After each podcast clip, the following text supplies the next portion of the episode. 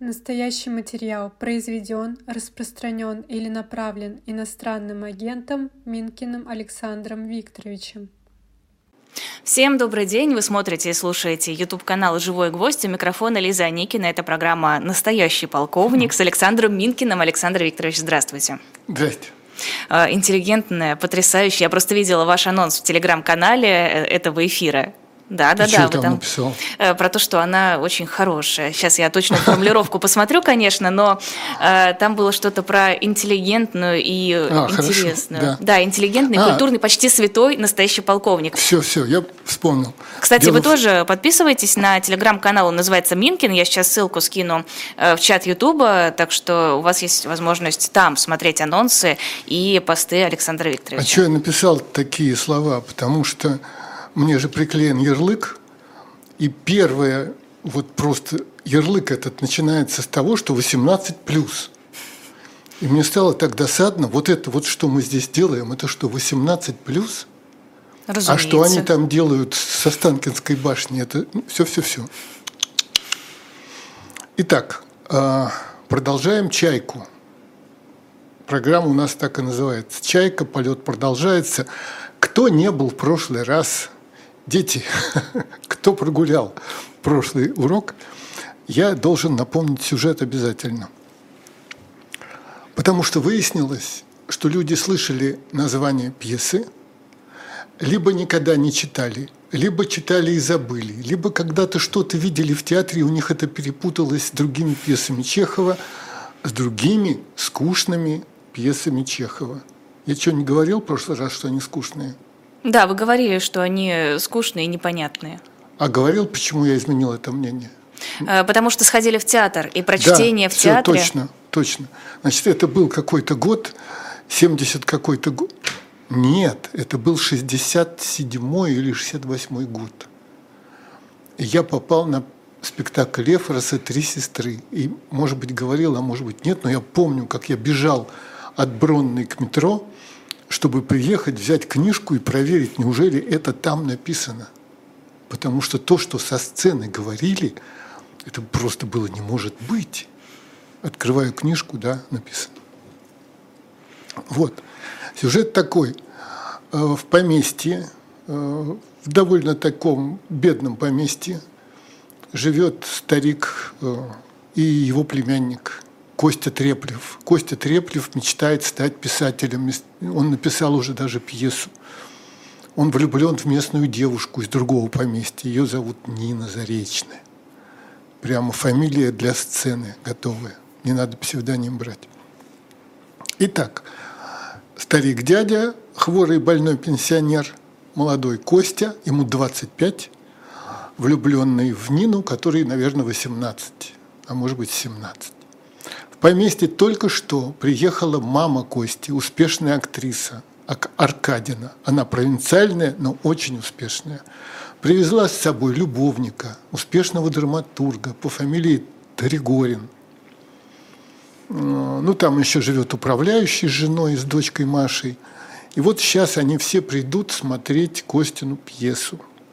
Потом Костина любовь Нина Заречная влюбится в Тригорина, Тригорин влюбится в Нину юную, бросит свою вот эту вот уже не молодую актрису Аркадину.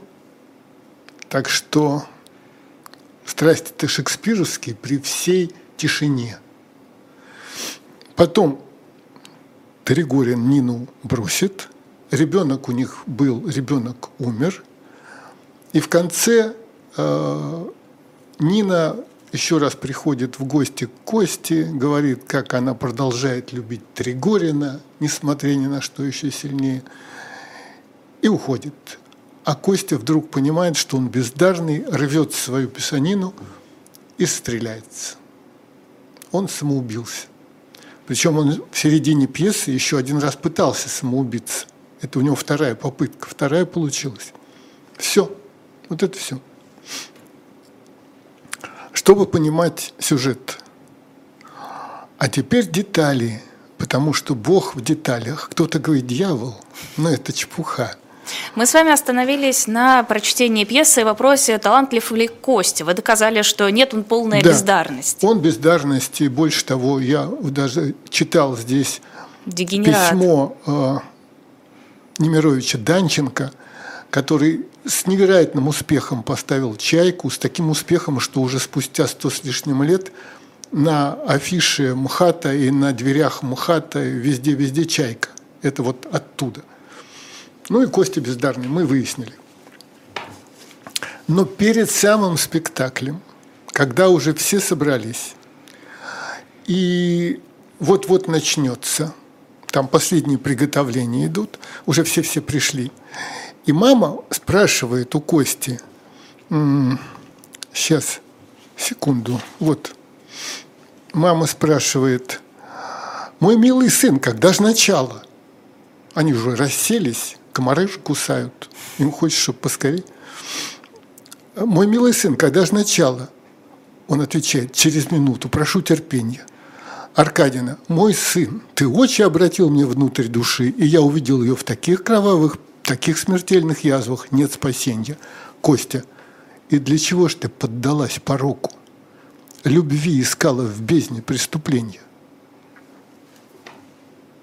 Как вам? Какой-то Костя? очень неожиданный переход, во-первых. Да. Вот я, э, когда занимался этим всем, я стал спрашивать всех встречных, поперечных. Сейчас вас спрошу. Вы здесь отдуваетесь за всю публику. Вот сколько Ставьте мне за тысяч... это лайки. Да. Вот сколько тысяч э, увидят, вот вы за них, за всех здесь э, приноситесь в жертву. Так. Итак, вопрос-то я задавал простой, ну просто самый простой.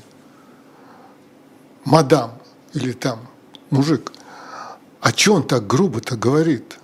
С мамой говорит, ты что предалась пороку, любви искала в бездне преступления.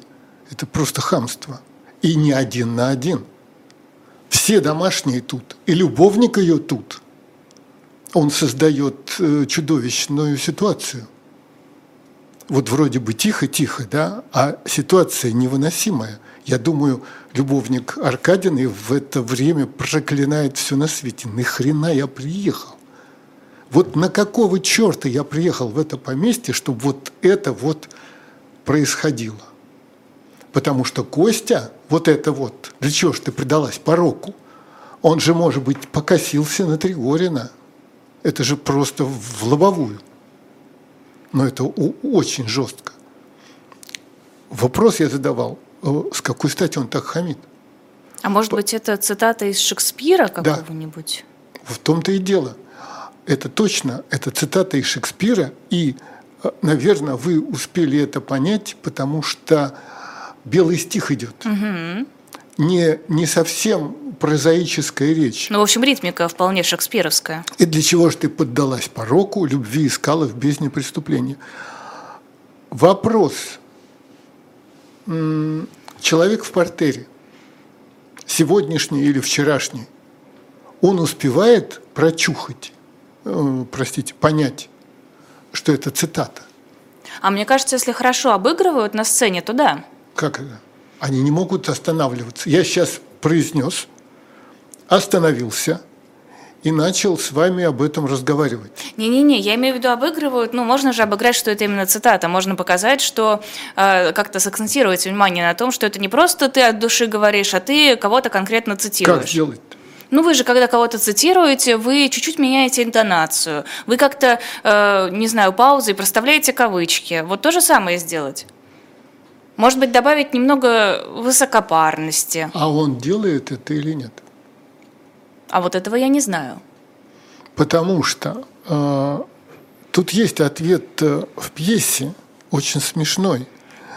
Если читать все честно, ничего не пропуская, то это место выглядит так. Аркадина, в скобках ремарка Чехова, читает из Гамлета.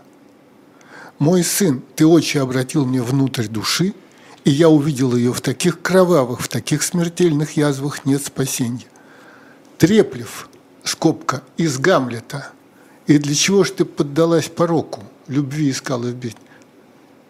Значит, а когда актер на сцене, вот эти авторские ремарки публика не видит. И актер это... должен это продемонстрировать.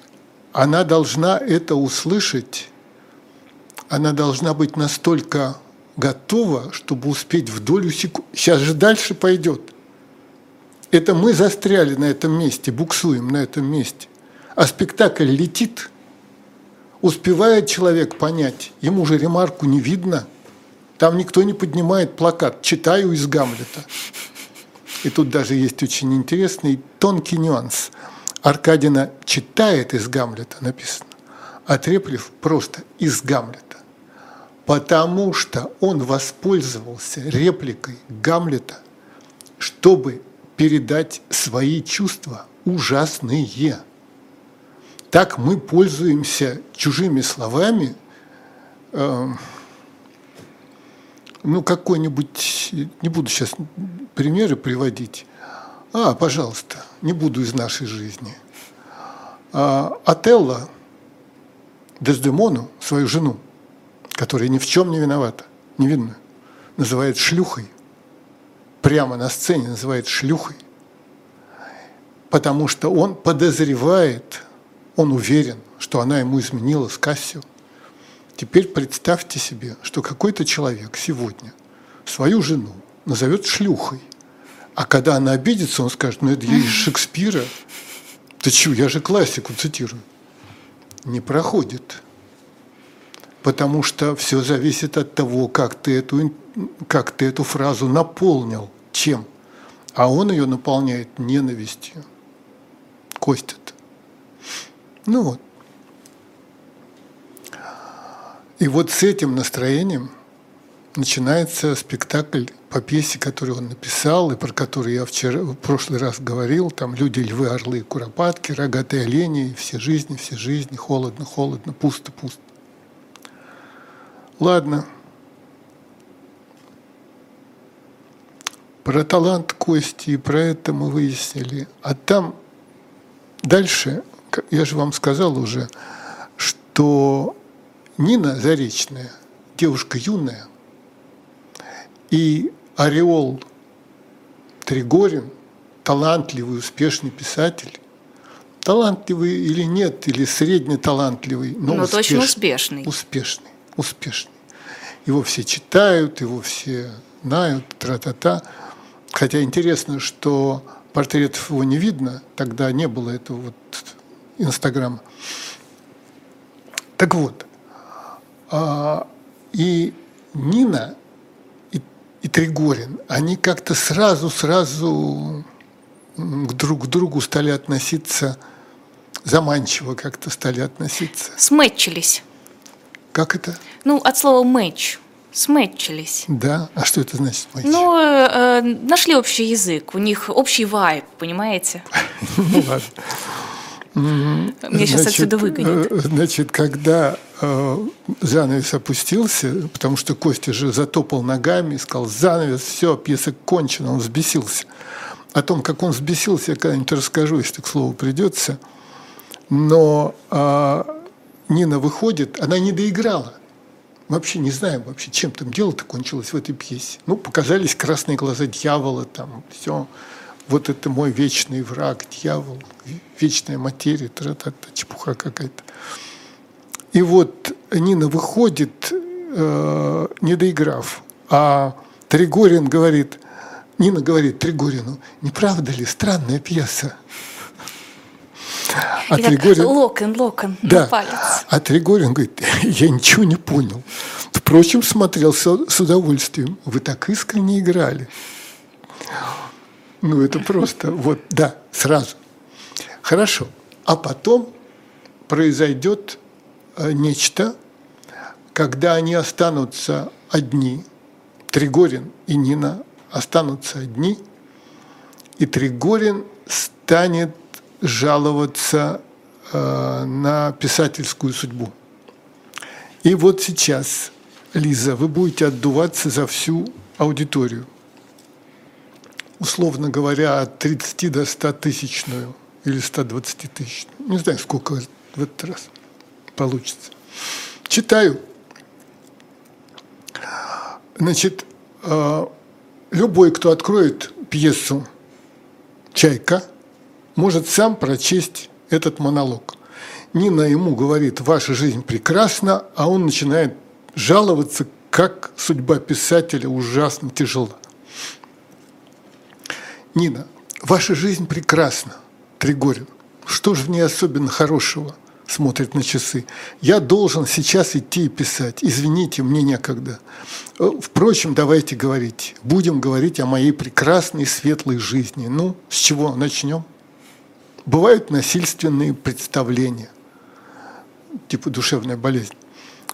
Насильственные представления, когда человек день и ночь думает, например, все о Луне, и у меня есть такая своя Луна. День и ночь одолевает меня одна неотвязная мысль. Я должен писать, я должен писать, я должен. Пишу непрерывно, как на перекладных, и иначе не могу. Что ж тут прекрасного и светлого, я вас спрашиваю? О, что за дикая жизнь? Вот я с вами, я волнуюсь. Это очень такой, да, угу, да, я волнуюсь с ней. А между тем, каждое мгновение помню, что меня ждет неоконченная повесть. Вижу вот облако, похожее на рояль. Думаю, надо будет упомянуть где-нибудь в рассказе, что плыло облако, похожее на рояль.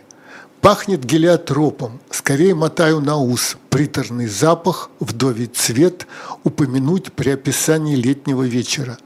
Ловлю себя и вас на каждой фразе, на каждом слове и спешу скорее запереть все эти фразы и слова в свою литературную кладовую. У него всегда записная книжка с собой. Он записывает всякие слова, выражения.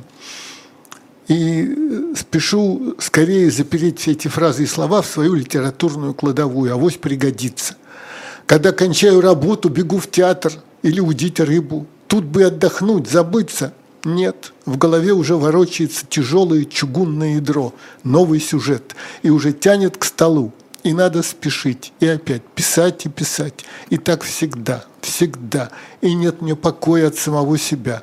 И я чувствую, что съедаю собственную жизнь, что для меда, который я отдаю кому-то в пространство – я обираю пыль с лучших своих цветов, рву самые цветы и топчу их корни. А публика читает. Да, мило, талантливо, мило, но далеко до Толстого. Или прекрасная вещь, но отцы и дети Тургенева лучше.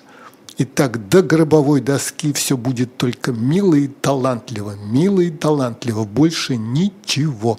А как умру, знакомые, проходя мимо могилы, будут говорить, здесь лежит Тригорин – Хороший был писатель, но он писал хуже Тургенева. Разве я не сумасшедший? Разве мои близкие и знакомые держат себя со мной как со здоровым? Что пописываете? Чем нас подарите? Одно и то же, одно и то же. И мне кажется, что это внимание знакомых, похвалы и восхищение – все это обман. Меня обманывают как больного, и я иногда боюсь, что вот-вот подкрадутся ко мне сзади, схватят – и повезут, как поприщено, в сумасшедший дом. Я прям представляю, как он это делает, как он ходит по сцене такой, ох уж эти музы, ох уж этот мой талант. Они насмотрят на него восторженными глазами. Так, бедный, как ну, ему тяжело, какой ну, он великолепный. Это какое девчачье представление. Ну, не Почему знаю, это он это... ходит? Он, может быть, ее держит за талию. Ну, хорошо, может быть, он держит за талию, но обязательно должен делать вот так. О, Боже, как мне тяжело, как я мучаюсь. Ладно, вариант. Значит, вы знаете, да, конечно, вы знаете, что писатели, поэты, они иногда пишут по 100 черновиков. Вот когда мы дойдем до Онегина, у, как интересно читать черновики Онегина, боже ты мой, там такие чудеса неописуемые, там чудеса, там леший бродит. А там уж кто там на ветвях русалки сидит? Русалки на ветвях сидят, да. Вот вариант. Нина, как и в первом варианте, говорит, ваша, ваша жизнь прекрасна, Тригорин. От чего же мне причиняет страдания эта жизнь, в которой большинство людей находит только удовлетворение? Дело в том, что я ношу в себе второе зрение – составляющие одновременно и силу, и несчастье писателей. Не завидуйте нам, мы достойны жалости. Все, что вижу, все радости, удовольствия, страдания, отчаяние, все мгновенно превращается в предмет наблюдения.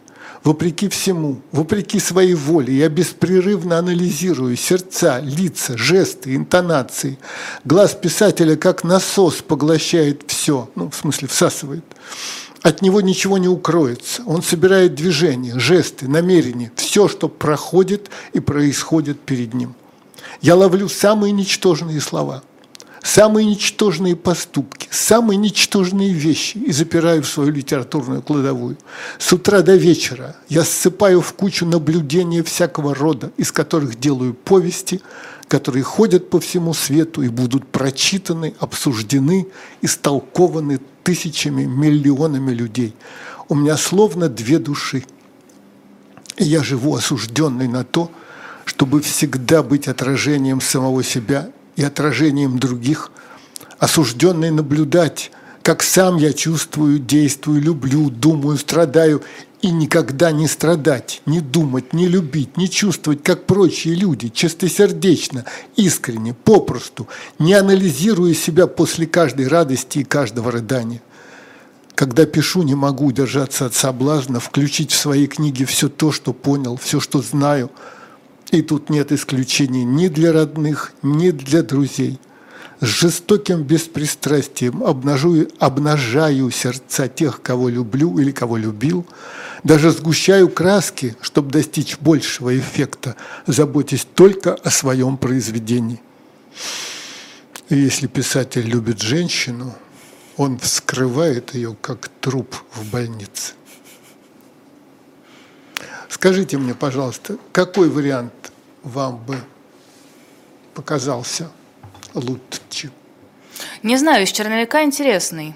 А, сложно сказать, какой мне нравится больше, но этот как-то... Наверное, вот этот вариант второй, который из черновика, он mm-hmm. производит впечатление такого больше, большего надрыва, что ли. А, первый показался мне совершенно фальшивым. Вот это чисто вариант, когда человек стоит и пытается молодой красивой девушке рассказать, ну какая же сложная у него жизнь. Но Здесь как будто тема-то Тема же одна. Да, но здесь как будто больше переживаний искренних. Во всяком случае, такое ощущение складывается. Блестяще. Да. Вам Меня просто похвалили. орден полагается. Меня похвалили. Знаете, в чем дело? Так. Первый вариант – это Тригорин в пьесе Чехова «Чайка». Угу. Второй вариант – это не Тригорин и не Чехов. Это Мопассан. Да-да-да. Я была уверена, что это черновик конечно, из э, Чехова. Конечно. Ну... Так вот вопрос. То есть никакого вопроса нет. Чехов читал. Чехов просто боготворил Мопассана. Мопассан э, Чайку, Чайка пишется в 1895 году. В это время, в конце XIX века, Мопассан – писатель номер один. В Европе а в то время, значит, и в мире, потому что тогда африканских писателей не было. Во всяком случае, никто о них не знал. Толстой восхищался Мапасаном. Толстой про какой-то рассказ Чехова, душечка, кажется, сказал, ну просто вот как Мапасан. То есть Мапасан был эталон, с которым сравнивают успех. Какой-то у Чехова, кстати, есть очень смешная вещь. В одной из записных книжек он пишет Потапенко, а это такой второстепенный писатель, Потапенко называет себя русским Мапасаном. При том, что Чехов, я думаю, сам считал, что это он русский Мапасан. Думаете, он настолько нескромным был? Чехов? Да. А, Мне казалось, что Во-первых, очень... ему это говорили. Да-да-да, Чехову говорили, желая похвалить, и даже, по-моему, его жена, актриса, господи, Книпер Чехова. Вот ты русский пасан, ты надежда России. В этой пьесе э, Аркадина Тригорину, когда он увлекся Ниной, и она поняла, что он сейчас ее бросит, она говорит, ты единственная надежда России, я единственная, кто тебя понимает. И она его удерживает в этот момент. Потом Знала, он все-таки... куда надавить. Да. Вот. Так вот, Вообразите себе, теперь я похвастаюсь, больше ста лет никто не замечал, что монолог Тригорина – это очень близко, местами текстуально совпадает с вот этим вот Мопассаном. И когда я вас похвалил, сказал «здорово», вы сказали, что второй более искренний, а тот более показной – идеальный ответ, потому что то, что Мопассан написал, это дневниковая запись. Mm. А то, что пишет Чехов через 10 лет после вот этого текста Мопассановского, это Тригорин на публику, на Нину. Он хочет произвести впечатление, но Нина обалдевает, потому что узнает. Вы а... хотите сказать, что Нина узнает Мапасана? Вот в том-то и дело. И вот это одно из моих открытий, которыми, открытиями я горжусь. Дело в том, что если открыть какой-нибудь там второй акт, сейчас скажу. Ну вот, пожалуйста. Чайка. Действие второе. На крокетной площадке происходит дело. Первое действие было поздно вечером, луна всходила, Костину пьесу играли, скандалы. Действие второе. Площадка для крокета. А, сбоку площадки в тени старой липы сидят на скамье Аркадина, Дорн, местный доктор, Маша, дочка управляющего. У Дорна на коленях раскрытая книга. И, э, значит, э, они там вслух читают – там не было телевизоров, там не было э, интернета, и люди очень часто читали вслух. За столом ли, на скамейке ли, в саду. Семейное чтение. Э, Дорн. Я продолжаю. Мы остановились на лобазнике и крысах. Аркадина, актриса и крысах. Читайте. Впрочем, дайте мне, я буду читать. Моя очередь. Берет книгу и читает. А, и крысах. Вот оно. И, разумеется, для светских людей баловать романистов и привлекать их к себе так же опасно, как лобазнику, купцу. Воспитывать крыс в своих амбарах, а между тем их любят. И так, когда женщина избрала писателя, которого она желает заполонить, она осаждает его посредством комплиментов, любезностей, угождений. Это она читала, кавычки закрытые. И дальше Аркадьевна говорит, ну, это у французов может быть, но у нас ничего подобного, никаких программ. У нас женщина обыкновенно, прежде чем заполонить писателя, сама уже влюблена по уши. Сделайте милость, недалеко ходить, взять хоть меня и Тригорина. И в это время появляется Нина. Сразу вам скажу, Аркадина чувствует все мгновенно. Кроме того, что она женщина, она еще актриса. И закулисные романы, она просто вот еще люди понять не успели сами, а она уже это все, как говорят, просекла. И вот появляется Нина и Аркадина, это просто фантастика. Я ужасно смешно. Нина приходит и говорит, я счастлива, я теперь принадлежу вам. Аркадьевна нарядная, интересная, за это вы умница. Но не нужно очень хвалить, а то сглазим. А где Борис Алексеевич? Вдруг спрашивает Аркадина про Тригорина, mm-hmm. Нину. Да, хорошенькое, хорошенькое платье. А где Борис Алексеевич? И дура отвечает, он в купальне рыбу удит. Откуда ты знаешь, что он в купальне рыбу удит? Значит, ты там только что была. И никак иначе. Вот наивная И девушка. что это у тебя подол-то мокрый? Ты, наверное, в воду зашла по колено. И вот, значит, Аркадина, как ему не надоест? Это Нина ему ей сказала, он рыбу удит. Она говорит, как ему не надоест? Ремарка, хочет продолжать читать. Нина, это вы что? Аркадина, Мопассан, на воде, милочка. Ну, дальше неинтересно и неверно. Захлопывает книгу. Угу. Елки-палки. Значит, несколько лет назад, не знаю сколько, 10 больше, на этом месте я остановился и подумал, чертовщина, а чего дальше-то там? Вот дальше неинтересно и неверно. А что? Я пошел, как у Достоевского написано, пошел в шкаф. Да-да-да, это фраза из Достоевского. Взял Мопассана, открываю на воде. Какая-то фигня, какой-то э, глупый э, мистический рассказ, какие-то, не знаю, летучие мышь. Что такое? Беру 12 том, где в конце Э, список э, всех произведений в собрании сочинений.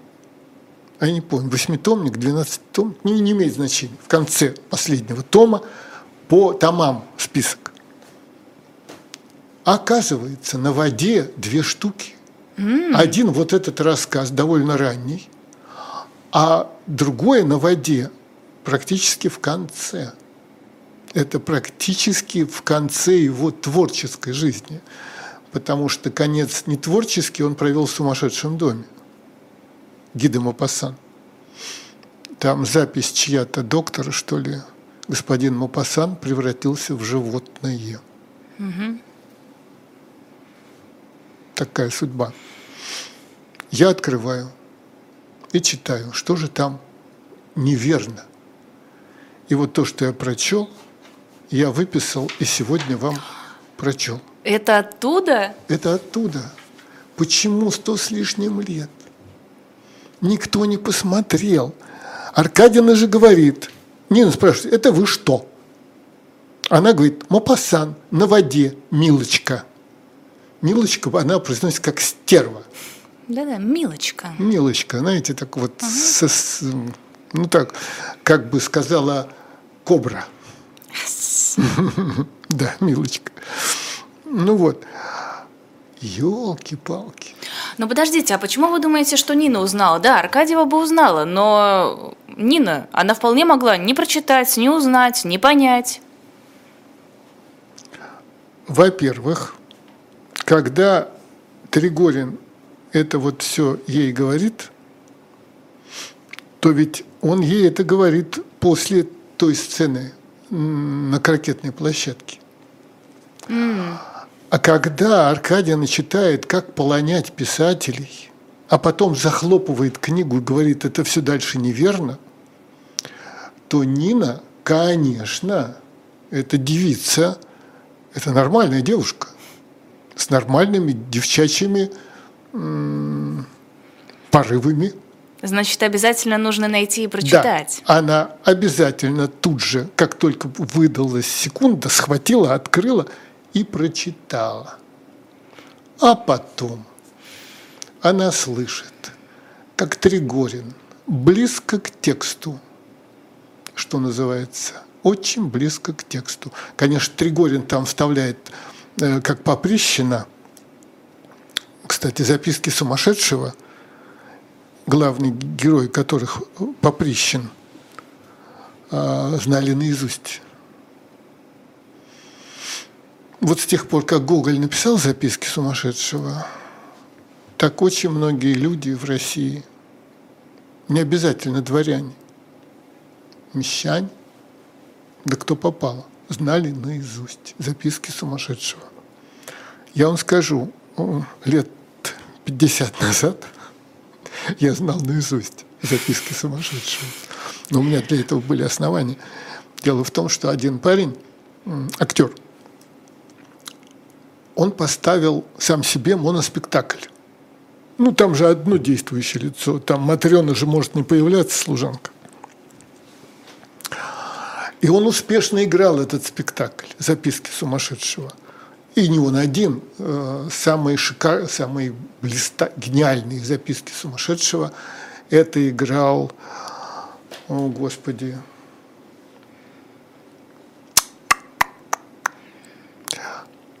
«Калину красную» смотрели фильм?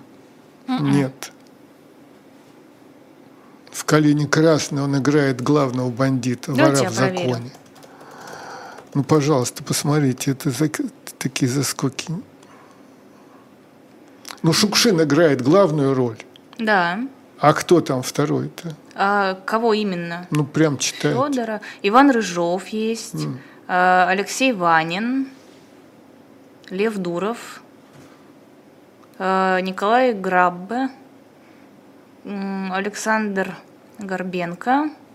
Ну, что ж Николай такое Погодин. Георгий Бурков. Бурков! Ёкало мене. Губошлеп. Да. Гениальный актер Георгий Бурков. Жора Бурков. Блистательный актер. Печки-лавочки смотрели? Он вор в поезде. Нет. Ну, понятно. Терминальное чтиво смотрели. Криминальное чтиво. А между прочим, да, и не только, и не только. Да. Так вот, Бурков играл записки сумасшедшего. Это было просто счастье. А вы можете мне объяснить, Нина-то почему тогда не теряет вот этого своего восхищения? Ну вот к ней подходит весь такой известный Любовь зла. писатель. Ну, Да, да, да, да, да, да, да. Никуда не ну, он денешься. даже своими словами сказать не может. Он цитирует Мапассана. Ну, позорище. Нет. Лиза, нет. Дело в том, что когда человек объясняется в любви, или когда он жалуется на жизнь, он не выдумывает ни одного нового слова. Когда я говорю «жребий брошен», я не придумал ни слова «жребий», ни слова «брошен». А это просто ситуация, выбор сделан. Когда я говорю «Рубикон перейден», и никто не думает, что я в этот момент цитирую Цезаря. Ну, вы же не целиком цитируете Цезаря. Значит, иногда люди объясняются друг с другом большими фрагментами э, того, что можно назвать э, великой литературой или великим языком, или так далее, и так далее. Человек молится очень часто готовыми молитвами. Он свои чувства, натуральные, искренние, свои, выражает словами, которые были написаны, если это христианские, э, то это уже 2000 лет назад, а если это псалтырь, то это 4000 или сколько там, я не помню, когда жил Соломон, написавший псалмы. И когда сейчас человек, помилуй меня, Боже, по великой милости Твоей, по множеству щедрот Твоих, очисти беззаконие мое, он что, думает, что ли, в это время про Соломона? Что это где-то в Иудее, три с лишним тысячи лет назад? Нет, он так не думает. Сейчас что-то еще хотел сказать. Да, нас, насчет... Сейчас, сейчас, сейчас, сейчас, сейчас. Секунду. Терпение. Смешные закладки такие. Значит, люди же, э, им смешно. Есть такой Шамраев там, это пустяк просто, просто для примера. Пустяк я заложил, закладочку. Шамраев – это управляющий который бесконечно хочет Аркадиной сообщить, что он разбирается в искусстве. Он ее то спрашивает про каких-то актеров, которые когда-то играли замечательно. Она злится страшно. Могу даже показать. Ну вот. Они идут смотреть спектакль «Кости». Шамраев, управляющий в имении. В 1873 году в Полтаве на ярмарке она играла изумительно, один восторг, чудно играла. Не изволите ли также знать, где теперь комик Чадин, Павел Семенович? В расплю ее был неподражаем, лучше Садовского. Клянусь вам, многоуважаемый, где он теперь? Аркадина, вы все спрашиваете про каких-то допотопных. Откуда я знаю? Значит, понятно, да? Если он ее спрашивает про каких-то допотопных, значит, она такая старая, что она должна это помнить, видела, помнит, значит, А как там динозавры?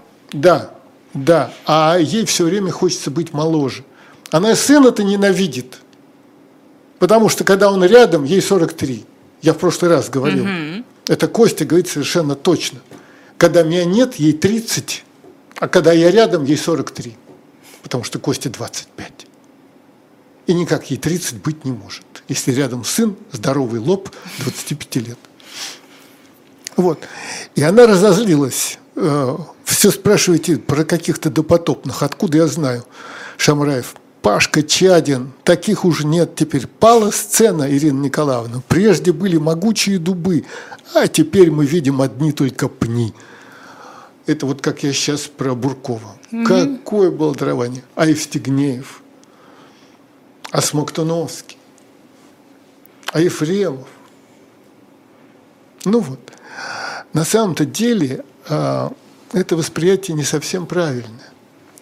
Потому что, когда он говорит про 1873 год, он это говорит не в 2024, а в 1895.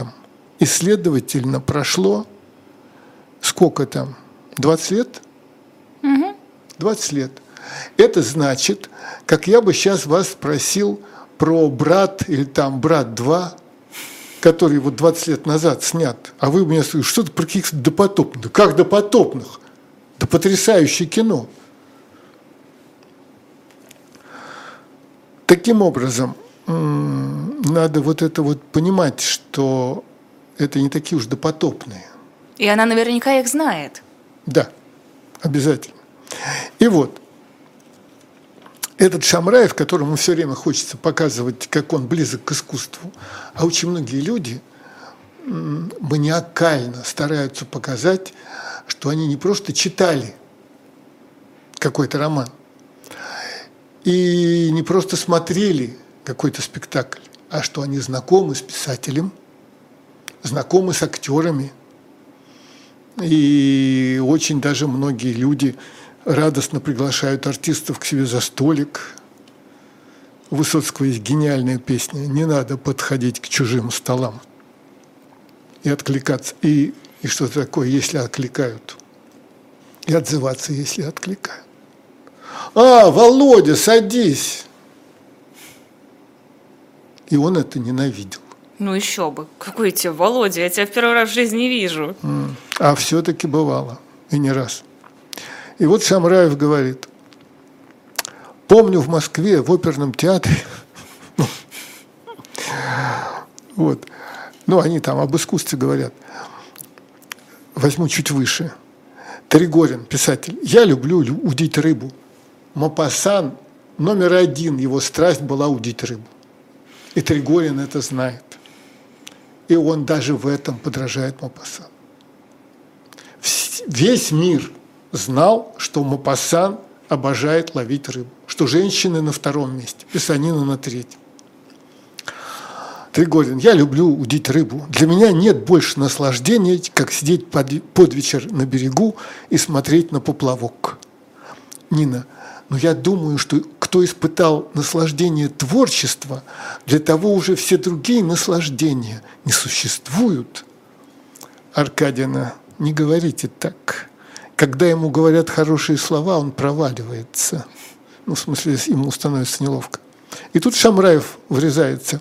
Помню, в Москве в оперном театре однажды знаменитый Сильва взял нижнее «до».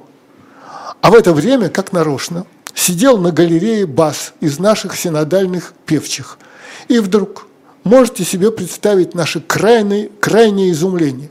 Мы слышим с галереи «Браво, Сильва!» Целой октавой ниже. Вот это «Браво, Сильва!»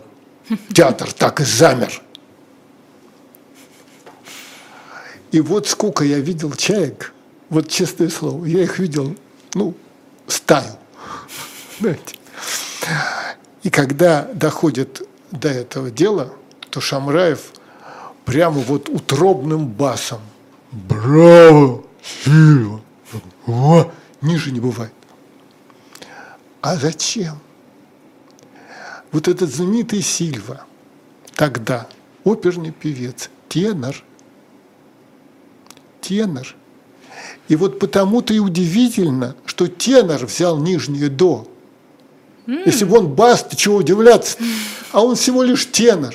И поэтому синодальному певчему, вот с таким вот брюхом, Ну, такой где литр водки – это стартовая доза, ему ничего не стоит взять октавой ниже. Ну, ну вот, такие тут дела. Но это должно быть очень смешно на сцене. Ну, надо сделать. Ну, Надо сделать. Как сделаешь?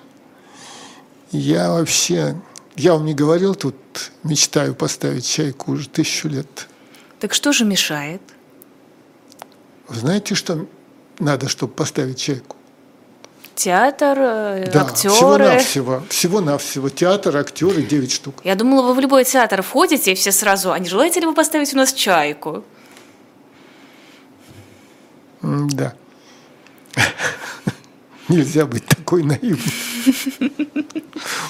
Я, это откуда? Это, это Шварц. Принцесса настолько наивна, что можно сказать совершенно ужасные, ужасные вещи. Ужасные. Значит, сейчас, вот когда эти паузы возникают, даже так неловко, люди же думают, что мы тут умерли, Ой, нет, они а так надо не же думают. все время что-то говорить. Эм, у нас остается, если что, всего 9 минут. Это очень много. Не знаю, мне кажется, для обсуждения чайки это так Ой, мало. знаете что? Значит, во-первых, люди пишут отклики на эти программы в интернете. И молодцы. Да. И довольно много положительных, и бывают отрицательные. Мне кажется, я говорил, что отрицательные есть разные. Есть просто ругательства, есть просто оскорбления, а есть такие толковые, ну как бы вот, а некоторые есть доброжелательные и с пожеланиями. Например, пишут, и не раз я уже на это натыкался, что давайте два часа. Хорошенького понемножку, друзья. Да, хорошенького понемножку. Вот. А критически, ну что ж, надо пытаться как-то улучшаться. И вот я хотел сказать, что нет такого гения, которого бы не критиковали самым дурацким образом. У нас первые четыре программы были Борис Годунов. Ну, наверное, вы помните. А если э, наши зрители не помнят, так вот легко найти, потому что теперь, к счастью, есть какая-то ссылка, по которой открываются все полковники. Это в плейлистах должно быть, если вы заходите, Наверное. да, вы заходите на наш YouTube канал, и наверху вот эта строчка, главное видео, там есть плейлисты. И третий же плейлист – это «Настоящий полковник». Вот. Так вот, первые четыре выпуска были про Бориса Годунова Пушкина. И сейчас считается, и я не слышал других мнений, что это шедевр, гениальная пьеса. Читаю отклик на Бориса Годунова. И Пушкин стал нам скучен. Скучен, наверное. И Пушкин стал нам скучен, и Пушкин надоел, и стих его не звучен, и гений охладел. Бориса Годунова он выпустил в народ, убогая обнова, увы, на Новый год. Северный Меркурий, номер один, 1831 года. Надоел он. И Пушкин стал нам скучен, и Пушкин надоел, и стих его не звучен, и гений охладел. Бориса Годунова он выпустил народ, убогая обнова, увы, на Новый год. О, ну, Ну что, ну? вот то. Так что вот эти люди, ну, это стишок, даже не хочется говорить хамский, глупый. Ну это же нацелено было на Пушкина в том числе. Показать... Нет, это- Нет? я уверен, что человек искренне написал. Ну, Ну, искренне хотел поддеть. А? А? Посмотри-ка, как я тебя. Он, я не уверен даже, что он хотел поддеть. Я думаю, он просто сам выражался. Какая у него была уверенность, что Пушкин это прочитает? Ну, а то вот Но не... с другой стороны, ведь напечатал же это Северный Меркурий. Да. Это же я не рукопись нашел, когда печку растапливал старыми бумагами, а это вот журнал «Северный Меркурий», номер один, 1831 года. Так что, ой, когда мы дойдем до Евгения Онегина, у нас вообще очень много интересного впереди, и такие вещи, за которые даже Вот есть люди разные, они различаются, когда перед ним тарелка с едой, то одни люди сразу съедают самое вкусное, а остальное уже как-нибудь потом. А другие люди самые вкусные оставляют на потом. Сначала пюре, а вот потом косточка с, э, и так далее. И вот я отношусь ко второму сорту. Я самое вкусное оставляю на потом. И каждый раз, когда я сюда прихожу, я думаю, боже мой, боже мой, а вот когда начнется Гамлет, а вот когда начнется Онегин, там такие чудеса, в том числе в Гамлете. Даже в монологе «Быть или не быть», который, казалось бы, э, известен всему миру. Вот когда вы говорите «быть или не быть», вот в чем вопрос. Да, э, это значит, вы колеблетесь в выборе. Правильно? Угу. Колеблетесь в выборе. А ну, на самом деле размышляете. жить нет. Он не колеблется в выборе там пойти налево или направо, жениться или разводиться, жить или умереть. Это вопрос жизни и смерти. Это совершенно другой накал. Ну просто, ну, ну просто. Ну, вот, когда вы смотрите меню, это выбор, это выбор еды. А быть или не быть у Гамлета, он думает, жить или покончить с собой. Покончить с собой, вот прямо сейчас. Вот о чем он думает в этот момент. И если это непонятно, значит актер плохо играет, а режиссер плохо поставил бессмысленно, просто бу-бу-бу. Потому что на афише будет Гамлет, Шекспир, а толку никакого.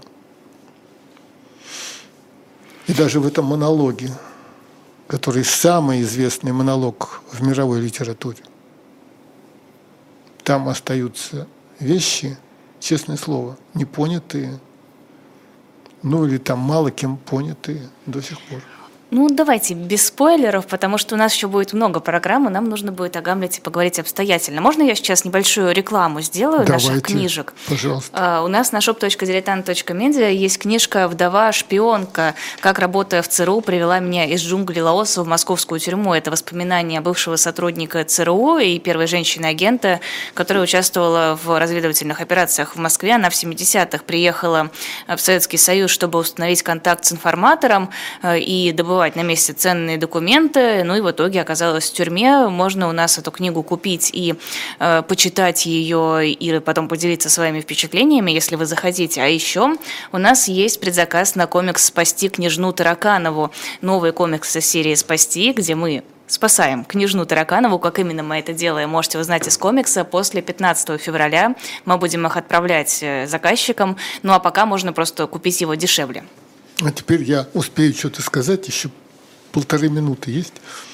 Значит, а, я вспомнил о некоторых э, жалобах э, или досадах в откликах, что зачем повторы, вот повторы.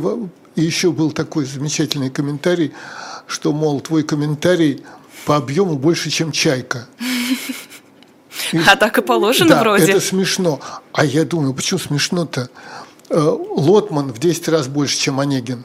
Комментарий Лотмана к Онегину. Комментарий Набокова к Онегину, наверное, в 500 раз больше по объему. А если взять Евангелие, то там вообще страшное дело. То комментарий к Евангелию займет вагоны, эшелоны, потому что книжечка-то небольшая. Поэтому то, что комментарий по объему больше, вот так и надо. А как иначе? А еще важно, может быть, я говорил про повторы, могу забыть. Повторы необходимы, потому что, тем более, что когда вы смотрите десятый раз криминальное чтиво, то зачем вы это делаете? А я не знаю, я по 10 раз не смотрю. А есть люди, которые смотрят, ну, пусть не по 10, но дело в том, что повторы а, содержат нюансы. Видишь больше. Видишь больше и говоришь по-другому, потому что один раз ты акцентируешь внимание на одной детали, другой раз на другой. А вот когда приплыла к нему рыбка, спросила, что тебе надо на старче, кажется, что это буквальный повтор, потому что все буквы те же самые. Но я уверен, что если бы я играл золотую рыбку, то первый раз она сказала, чего тебе надо на старче, с дорогой душой, он ее... А последний раз, чего тебе надобно, старче, сколько ты вообще будешь меня домогаться? Чего там еще нужно твоей терве, старухе? То есть интонация у рыбки должна меняться, по идее. Повтор по буквам идеальный, а повтор по интонациям зависит от того, понимает человек, что он читает, понимает ли он, какая ситуация назревает. Сейчас там останется от барского дома разбитая корыто. Потому что рыбка рассердилась. Не сердите рыбку, ведите себя хорошо, подписывайтесь на телеграм-канал Александра Минкина на «Живой гвоздь» и приходите через неделю мы